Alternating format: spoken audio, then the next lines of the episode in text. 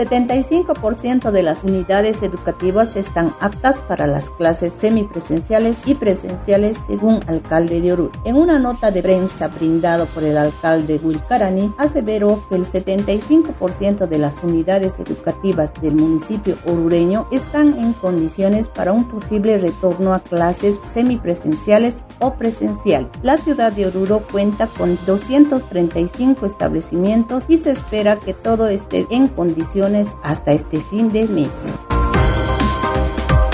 denuncian clanes familiares dentro de la alcaldía. En publicación que se viralizó en Facebook, da cuenta de un clan familiar que estaría trabajando dentro de la alcaldía orureña que al mes perciben sueldos de más de 25 mil bolivianos. Se está pidiendo que el alcalde dé una explicación al respecto o en su defecto desmienta las aseveraciones que se realiza detrás de esta denuncia que salió a la luz el día de hoy, miércoles 16 de febrero.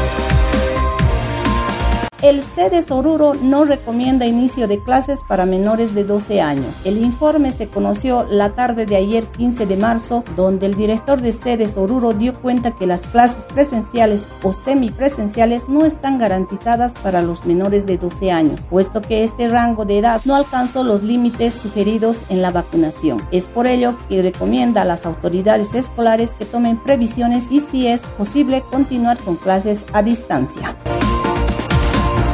En notas nacionales, Magisterio Urbano de Bolivia ratifica paro. Tras un intento de diálogo entre el Ministerio de Educación y el Magisterio Urbano de Bolivia, los maestros ratificaron sus medidas de protesta al no encontrar apertura en las autoridades de gobierno. Realizarán hoy en La Paz una marcha de protesta y un paro movilizado con suspensión de actividades escolares el viernes 18 de marzo.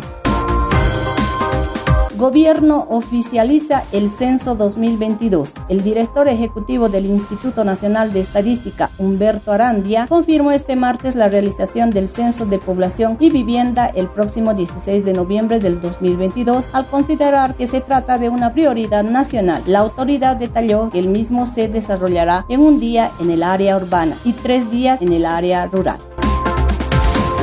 Estas han sido las cinco noticias del día.